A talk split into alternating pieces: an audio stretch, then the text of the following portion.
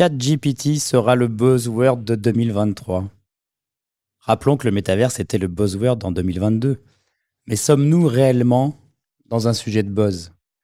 Ou plutôt sommes-nous dans une nouvelle évolution structurante qui aura un impact sur nos vies personnelles comme nos vies professionnelles? En quoi l'IA doit être perçue comme un outil à notre disposition pour faire mieux, faire plus rapidement certaines tâches? Quels secteurs d'activité vont être impactés, et en particulier le retail? Mais quels sont aussi les risques du développement de l'IA Doit-on faire une pause comme certains le demandent sur euh, les nouvelles versions, notamment de ChatGPT Le temps de comprendre, de s'approprier, d'imaginer les univers qui s'ouvrent à nous, ou en tout cas ce qui est déjà là? Dans cet épisode, nous allons euh, aborder le sujet de l'IA euh, sous l'angle des utilisateurs, de leurs droits, de leurs devoirs peut-être par rapport à, l'IA, parfois un peu estomaqué par rapport à ce qui arrive et, en questionnement sur bah, la peur de est-ce que mon métier demain va continuer à exister par exemple, et la difficulté tout à chacun de, bien arriver à appréhender les impacts de l'arrivée de l'IA. Et d'ailleurs, certains qui disent qu'on n'est pas vraiment dans une arrivée d'IA, on est dans une évolution, puisque dans certains secteurs d'activité, prenons le cas du jeu vidéo, c'est quand même pas nouveau d'avoir des IA qui, euh, qui sont intégrés dans les jeux. Mais aujourd'hui, pour tout à chacun, ça devient une réalité dans son quotidien.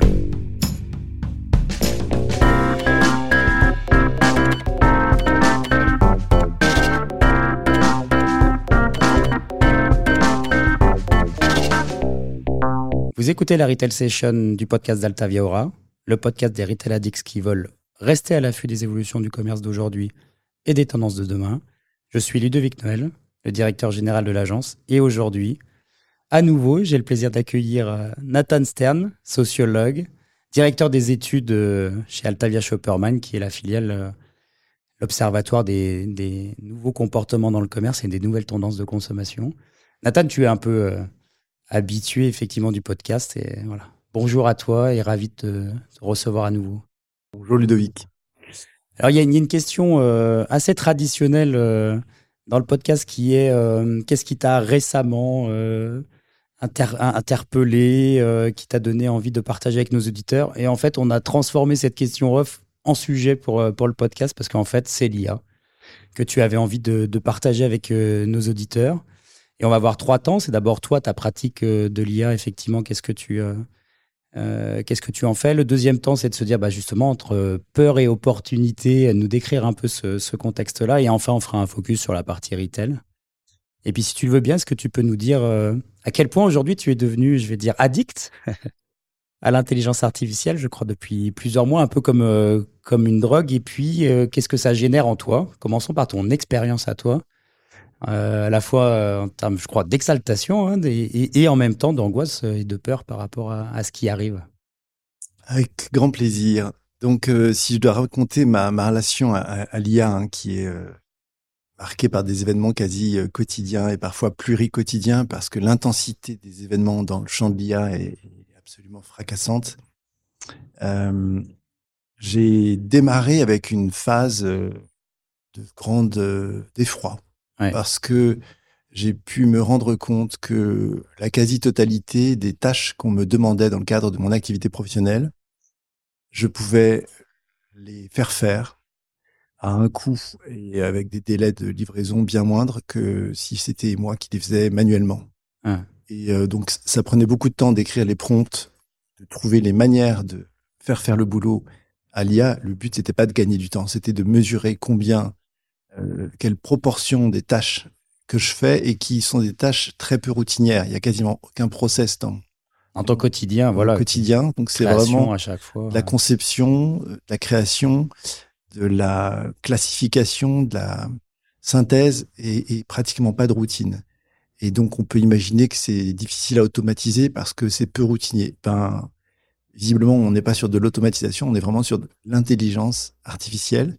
Donc ça m'a beaucoup bouleversé. Et puis après plusieurs semaines où j'ai éprouvé euh, avec euh, intensité euh, l'énorme séisme que représentait pour moi et pour le monde cette révolution de l'intelligence gratuite et abondante et de la connaissance gratuite et abondante, eh bien j'ai commencé à voir tout ce qu'on pouvait en faire euh, tout le parti qu'on allait pouvoir en tirer. Et peut-être dans le cadre de cet échange, je peux essayer de restituer un petit peu ces deux phases, cette phase qu'on pourrait dire euh, anxieuse et cette phase un petit peu, je dirais pas optimiste, ce serait beaucoup trop fort, mais qui décèle qu'il y a aussi des opportunités, qu'il y a aussi des promesses Bien sûr. dans cette euh, révolution en cours. Ce qui est intéressant dans ton approche aussi, c'est au-delà de, de, ta propre pratique qui date de plusieurs mois, voire je crois quelques années. Hein, tu, je t'ai vu euh, euh, utiliser euh, bien avant tout le monde effectivement ces IA, c'est que aussi tu mets à disposition, bah, par exemple du groupe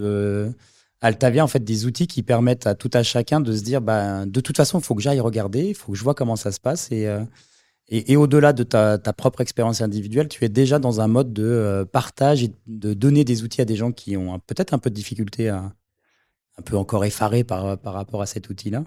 Et, tu mets aussi à disposition. Euh, Tout à fait. Et, je dirais que ma démarche, c'est de passer de il faut que je m'y mette à euh, je suis curieux, je suis en sécurité, je suis intéressé, je suis captivé. Et aujourd'hui, on a une très forte pression pour s'y mettre, alors qu'on ne sait pas si, euh, d'un point de vue émotionnel ou affectif, on n'est pas en train de travailler pour notre ennemi. Ouais. Et euh, c'est pas absurde de le penser. Moi, j'ai un ami euh, traducteur qui a longtemps euh, utilisé Google Translate, qui aidait Google, Translate à améliorer sa performance.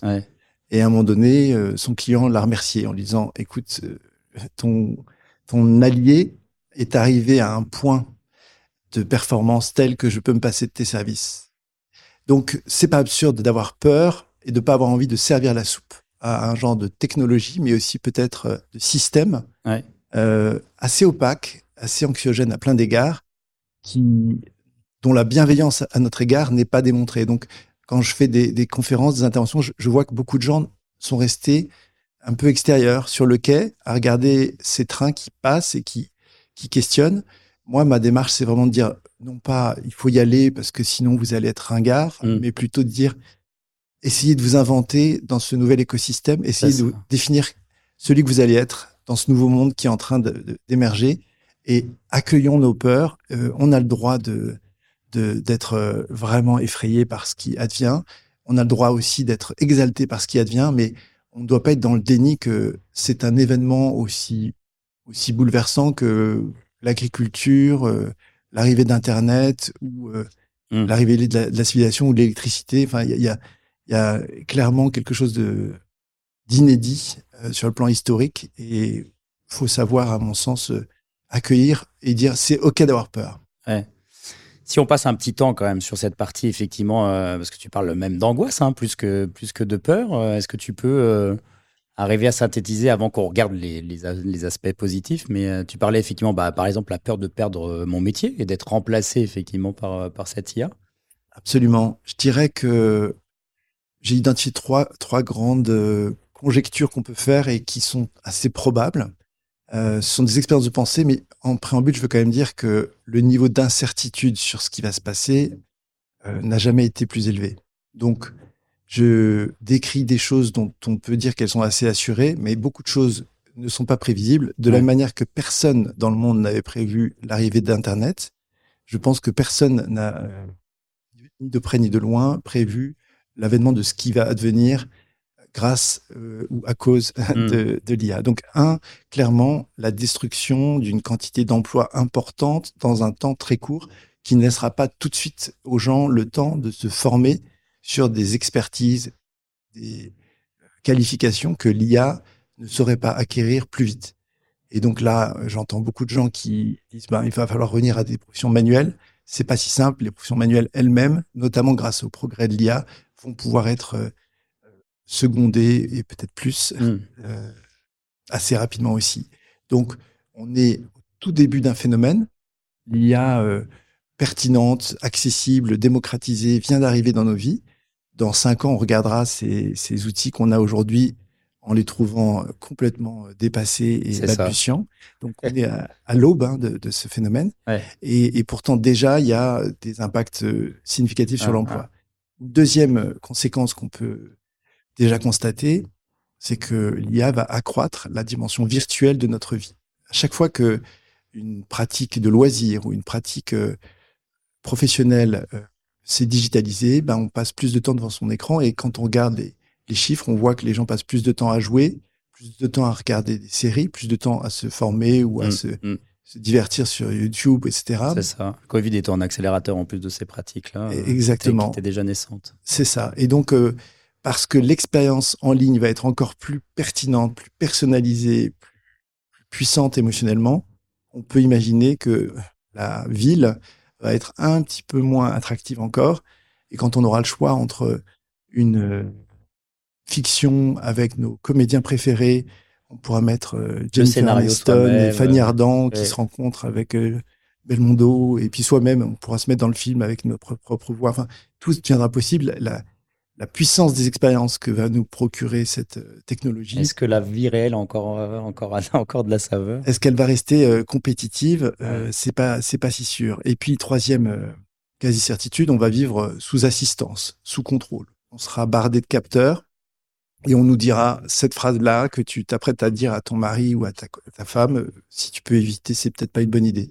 On pourra savoir que là, on a de fortes chances de se mettre à fumer parce que pour la troisième soir, euh, troisième soir consécutif, on sort avec les copains qui fument et que ah. on est ainsi fait qu'il y a des dynamiques de groupe.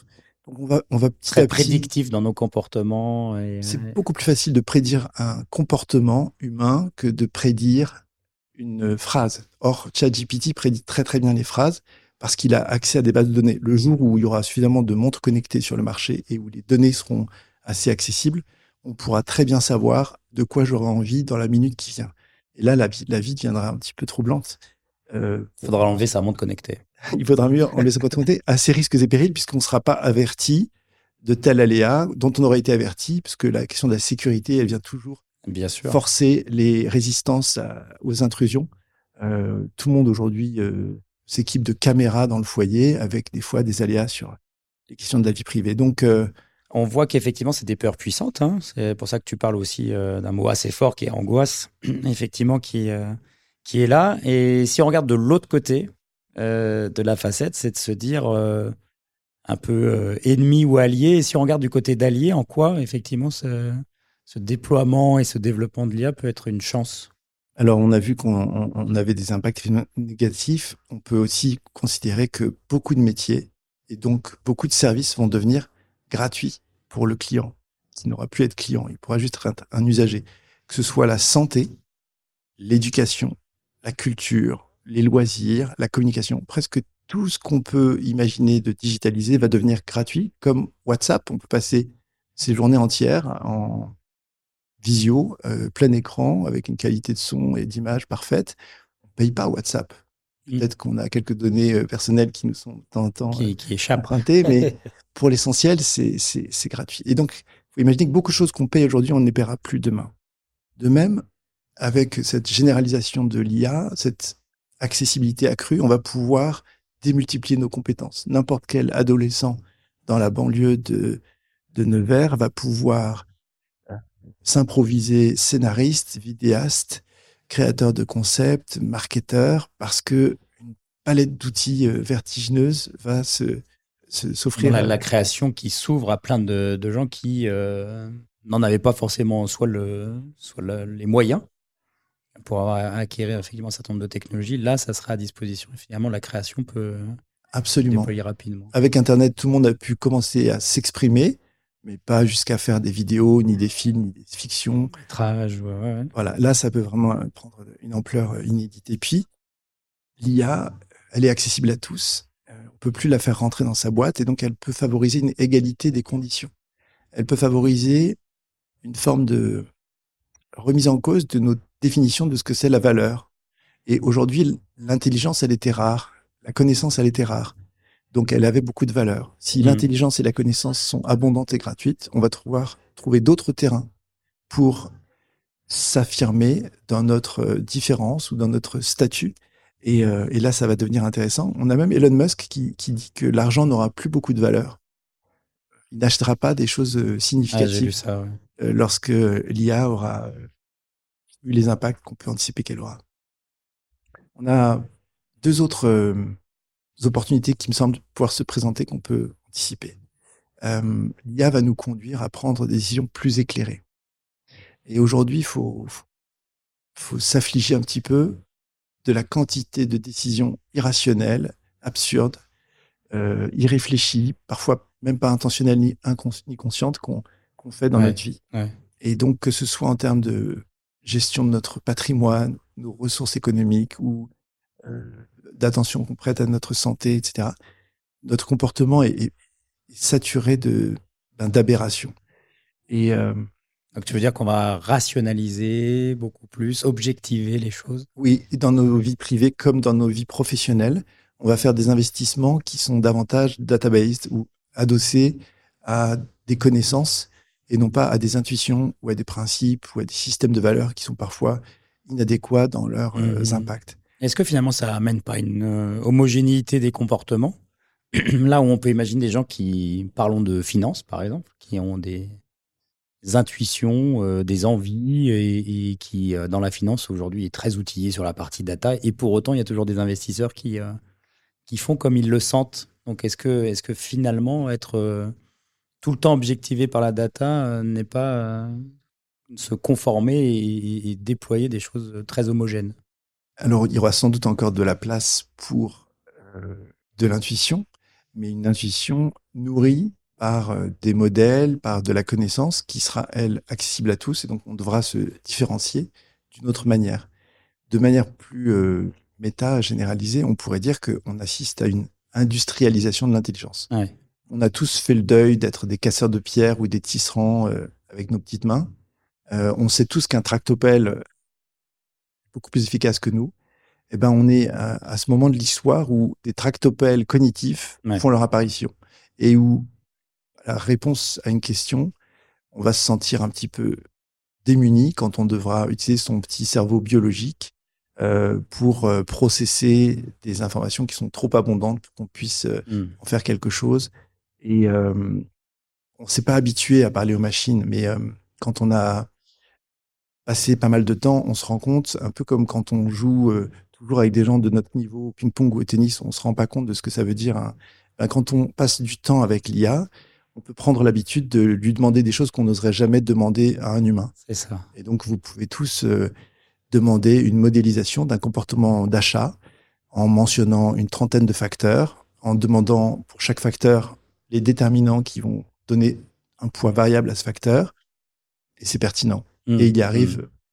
comme si on lui demandait quel temps fait-il. Donc il y a, y a une habitude qu'on va prendre de d'interagir avec des bien sûr des choses qui vont nous faciliter la vie et, des Goliaths d'intelligence et d'érudition qui vont euh, j'aime bien ton exemple de, de tractop alors tu, tu parles de comportement d'achat ça veut dire que là on arrive sur euh, notre troisième temps qui est et dans le retail. Euh, qu'est-ce que ça veut dire l'arrivée effectivement de, de, ces intelligences artificielles? Est-ce que tu peux nous en dire là aussi quelques mots de la manière dont tu, euh, tu, perçois cette arrivée euh, dans le secteur du retail en particulier? Alors là encore, euh, un niveau d'incertitude extrêmement élevé. Donc je vais jouer la sécurité et parler de tendances qui sont déjà à l'œuvre et qui vont sans doute s'amplifier, mm. mais je vais passer à côté des méga phénomènes dont je n'ai pas idée et qui vont survenir dans le cadre de ces émergences et que peu d'entre de, de, nous pourront avoir anticipé on va aller sur une rationalisation des pratiques professionnelles. Aujourd'hui, il y a beaucoup de, dans, dans le retail, beaucoup d'intuition. Et on ne prend pas toujours en compte le temps qu'il fait, euh, l'humeur des ménages, les ventes dans telle région, hmm. l'influence marine sur euh, les décisions d'achat. Bien sûr. Donc, il y a une incroyable quantité de facteurs qui ont un impact sur les décisions d'achat. Et donc, se priver de cette euh, connaissances très riches, ça va être impossible. Donc, une rationalisation des décisions d'investissement, des décisions, euh, voilà. Ensuite, tu anticipes en fait les, les achats à quelques heures ou à quelques minutes d'un ouverture de magasin, tu seras en capacité de pousser tel ou tel produit devant. Voilà. Parce que on a un certain nombre de facteurs qui ont été analysés qui diront aujourd'hui il va pleuvoir, donc faut mettre des parapluies. Voilà. et on aura accès à des facteurs dont on n'a pas soupçonné l'existence, mais que l'IA euh, repérera comme étant euh, significatif. Donc, on sera euh, assisté à un très haut degré dans cette rationalisation de nos décisions. Il y a un autre enjeu qui est inévitable, c'est la personnalisation. Moi, je peux ne pas avoir de voiture, je vais quand même avoir des communications sur les soldes ou les promos par rapport à des pneus. Donc, on, on sent qu'on avait déjà engagé un mouvement de personnalisation, mais à travers des segmentations. Des segmentations parfois euh, sociodémographiques ou comportementales. Là, ça peut aller beaucoup plus loin, puisqu'en fait, toute communication avec le client peut devenir personnalisée, pas seulement sur le plan des textes qu'on va pouvoir générer expressément pour lui. Et on sait que lui, il aime les bullet points, il aime se sentir un homme d'action, il aime quand c'est catchy, euh, nerveux, alors que tel autre euh, consommateur aime des choses un peu littéraires. Donc, on va pouvoir générer du texte dynamiquement pour une personne en particulier. On va pouvoir tirer des enseignements hmm. de ce qu'on documente, de son comportement dans son interaction avec. Vraiment rentrer dans le one-to-one, c'est-à-dire voilà. une communication euh, commerciale qui s'adresse euh, véritablement aux gens par rapport à leurs problématiques et leurs besoins. Exactement. Et on va aller beaucoup plus loin parce qu'on pourra générer des images personnalisées en fonction du client. Et on sait bien qu'on n'est pas tous captivés par le même genre d'image. Et puis, on pourra construire dynamiquement des vidéos, elles aussi personnalisées. Ça veut dire que les spots de pub, on n'aura pas les mêmes les uns et les autres, puisqu'il sera possible de les ajuster pour maximiser leur capacité à attirer notre attention. Donc, une rationalisation, une automatisation, mm. euh, une euh, créativité euh, démultipliée et sur mesure, conforme à des cahiers des charges que le distributeur pourra proposer on aura aussi une très forte, euh, à mon sens, euh, mutualisation, euh, une très forte socialisation. On va entrer dans un moment où les ressources sont rares et où l'énergie est chère, les matières premières, le bois, le cuivre sont durablement rares. Donc on va devoir, pour maintenir nos, comment dire, nos, libertés, mm. on va devoir partager beaucoup plus et rationaliser l'usage qu'on fait de, de, de, nos ressources et des, produits. Donc, on va servicialiser très fort l'économie. Et comme tous les objets deviennent des objets connectés, donc on peut bien sûr sortir euh, l'alimentation, mais même l'alimentation, elle peut être beaucoup plus connectée. Si on avait une, plus d'intelligence dans nos frigos, plus d'intelligence euh, dans nos caddies, Mm. on saurait que là, on a dépassé largement le seuil de protéines ou de lipides qu'il faut acheter. On saurait que pour le petit, c'est pas génial de lui acheter cette marque de, biscuits. Et donc, on aurait un, accompagnement très très fort de notre consommation et une mutualisation. C'est-à-dire qu'aujourd'hui, la consommation, elle est individualiste. Mm. Chacun pousse son petit caddie. C'est-à-dire qu'on pourrait partager euh, certains produits pour se dire, euh, bah, je sais que toi, par exemple, tu es disponible l'après-midi, que tu pourras utiliser ce matériel de sport et que euh, ton voisin, ça sera plutôt le soir. Et donc, ce que tu veux dire, c'est aussi moins en moins produit et de plus en plus service et usage plus que propriété. Exactement. Et du fait de cette raréfaction des ressources, de cette augmentation du coût des ressources, et du fait que tous les objets vont devenir des objets connectés et intelligents, ça deviendra un peu irrationnel d'avoir sa propre voiture, d'avoir sa propre maison de campagne, d'avoir sa propre, euh, son propre vidéoprojecteur. Comme les appareils seront intelligents, ils seront capables de s'auto-monitorer et de s'assurer que toutes les personnes qui font usage d'un produit non alimentaire le respectent, le protègent et participent à la préservation du patrimoine commun. Donc, euh, la notion de propriété privée dans un monde où il y a de l'intelligence et des capteurs partout, euh, elle perd de sa, de sa légitimité sociale, écologique, et elle perd de sa rationalité économique. En guise de, conclusion, si tu avais une, recommandation, euh, ça serait laquelle? Ce serait hum, de hum, d'accueillir ses peurs, mmh. de se dire c'est normal d'être inquiet, euh, mais qui suis-je? Donc le sujet n'est pas, on n'a pas un couteau euh, sous la gorge. Euh, c'est pas parce qu'on est contraint qu'il faut y aller. Euh, il faut pas y aller. On peut ne pas y aller. On peut rester à distance de cette révolution. Et par qui je vais devenir? Et moi, je, je, je me sens beaucoup plus fort et plus juste et plus malin et plus comment dire intéressant depuis que j'interagis intéressant, c'est pas le bon mot, mais euh, je, je, je, suis beaucoup plus curieux, mmh. euh, moins blasé depuis que j'interagis de manière systématique avec l'IA. Il faut se rendre compte que chaque jour, chacun de nous se pose des centaines, peut-être des milliers de questions. Et en fait, c'est souvent une bonne idée d'élargir son scope et de piocher non pas dans sa base de données des expériences, des, éléments de culture qu'on a déjà accumulés, mais de d'aller chercher la connaissance humaine qui a été captée et synthétisée et voilà rendue accessible par ces nouveaux modèles. Merci beaucoup pour euh, ce témoignage un peu à, l'emporter, hein, parce qu'on a assez peu préparé l'émission, mais c'était un vrai euh, plaisir de, t'avoir avec nous et d'en profiter euh, de ta présence. Donc merci, Nathan, à toi pour ce regard et cette vision par rapport à, à Léa qui arrive. Et évidemment, s'il y a une recommandation, c'est utiliser, regarder plus d'une fois, parce que beaucoup de gens l'utilisent qu'une seule fois mais, à, appréhender et puis faites-vous votre propre. Euh, Inventez-vous, euh, soyez curieux de celui que vous allez devenir. Merci encore. Euh, de mon côté, je vous invite à suivre l'agence Altaveora sur nos réseaux sociaux LinkedIn et Instagram.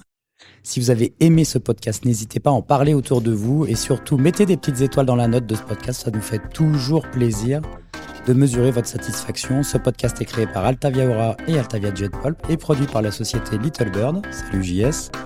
On se retrouve bientôt pour un nouvel épisode, soit de la session retail, soit de la session digitale.